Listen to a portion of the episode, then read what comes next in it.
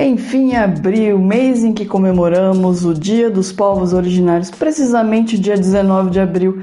Essa data foi fixada em 1943 no governo do Getúlio Vargas e tinha como objetivo relembrar o dia 19 de abril de 1940, quando lideranças indígenas de toda a América se reuniram no México para o primeiro Congresso Interamericano de Indígenas. Atualmente, porém, exceto por uma comemoração em uma reserva ou outra, o imaginário do brasileiro lembra do dia 19 de abril como o dia em que as criancinhas voltam da escola todas pintadas de guache, usando na cabeça um cocar feito ou de cartolina ou EVA com uma pena colada. E é justamente pela necessidade de conhecer melhor os nossos povos originários que o repertório do mês fará a resenha do maravilhoso livro O Caraíba, de Daniel Munducuru.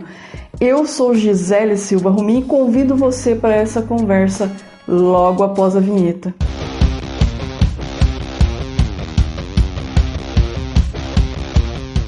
Daniel Munducuru é professor, escritor, ativista indígena, graduado em História, Filosofia, Psicologia, mestrado e doutorado pela USP pós-doutorado pela UFSCar. Suas obras são direcionadas ao público infanto-juvenil e têm como tema principal questões relativas à cultura indígena. O enredo da obra O Caraíba se passa em um Brasil que ainda não era Brasil, mas sim uma terra muito rica em que diversas etnias, diversas tribos conviviam sem a presença do homem branco. E a trama de fato se inicia com uma terrível profecia feita por um Caraíba de que monstros estariam vindo e que esses monstros destruiriam tudo o que eles conheciam de mundo até aquele momento. Caraíba é o modo como os povos originários de Matriz Tupi chamam seus sábios. Seria mais ou menos aquilo que nós conhecemos como pajés. Inclusive, era muito comum haver caraíbas itinerantes que iam de uma aldeia a outra fazer atendimentos, pregações, fazer suas profecias. Os caraíbas eram tão respeitados que eles tinham passe livre para visitar tribos inimigas. Aí você deve estar se perguntando: nossa, Gisele, mas é possível que povos da mesma matriz linguística, como a tupi abordada no livro, sejam inimigos? E eu te respondo que sim. Especificamente os tupinambás e os tupiniquins, que são as etnias abordadas no livro, eles tinham a guerra como algo natural dentro de suas aldeias. Era através da captura de inimigos para participar do ritual de antropofagia que essas aldeias, que essas etnias entendiam que o equilíbrio do mundo era mantido. E por quê? Porque através desse ritual Participando desse ritual de antropofagia, eles conseguiriam no pós-morte atingir aquilo que eles chamavam de terra sem males, que grosso modo, fazendo um comparativo conosco, seria o paraíso na terra. Agora, sabe uma forma muito mais fácil e tranquila de atingir a terra sem males? É engajando esse episódio. Então, se estiver nos escutando via podcast, Compartilhe nas redes sociais, indique a seus amigos. Se estiver nos assistindo via YouTube, inscreva-se no canal, ative o sininho, deixe uma curtida e um comentário.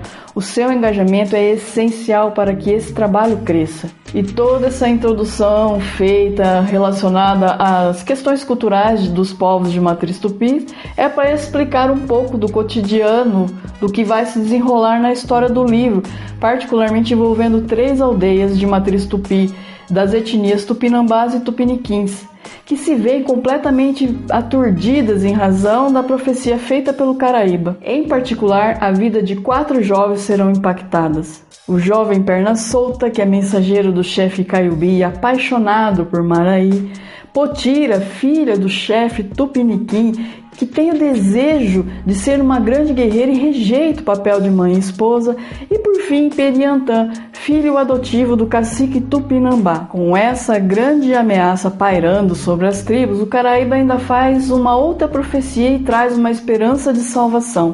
Uma grande guerreira daria a luz a um menino cujo destino seria unir tribos inimigas para lutar contra esse grande monstro que estaria vindo para destruí-los. E como vocês já perceberam, fica claro durante o enredo que essa grande guerreira que dará a luz a esse menino que unirá as tribos inimigas é a Potira. Esse ponto é muito interessante que o autor faz uma mescla entre a ficção e a realidade, porque posteriormente fica revelado quem é esse grande guerreiro que liderará as tribos inimigas, que na verdade foi um grande chefe tupirambá que na história do Brasil liderou os indígenas numa guerra contra os portugueses, uma guerra chamada Guerra dos Tamoios. Bem, seguindo a tradição desse canal, além das chaves de leitura que trouxemos até o momento no decorrer da conversa, gostaríamos de colocar aqui alguns pontos adicionais que são muito interessantes. O primeiro ponto que eu gostaria de ressaltar é a questão da linguagem. Isso me surpreendeu bastante porque eu esperava mais uso de termos indígenas durante o enredo, o que não aconteceu. O autor foi introduzindo os elementos da matriz tupi aos poucos no decorrer da obra, o que tornou a leitura muito mais prazerosa. Isso por si é muito interessante porque ajuda a aproximar a cultura indígena de todos nós, somos de fato leigos completamente sobre esse aspecto do povo brasileiro. E com essa aproximação derruba-se inúmeros preconceitos no sentido de enxergar os indígenas como povos inferiores, selvagens e incultos, que é uma visão ainda muito comum em países que em que há essa convivência com povos originários. Um outro excelente ponto a ser mencionado é que, muito embora fique claro que esse grande monstro da profecia do Caraíba seja os portugueses, não há ênfase na questão do homem branco ali no enredo do livro. Então, esse aspecto fica em segundo, terceiro plano porque o foco é abordar o cotidiano das tribos, em particular dos personagens principais. Então é isso, pessoal. Eu agradeço imensamente a todos vocês que chegaram até aqui comigo nesse vídeo. Eu gostei muito dessa leitura e espero que vocês também curtam. Um super beijo e até a próxima!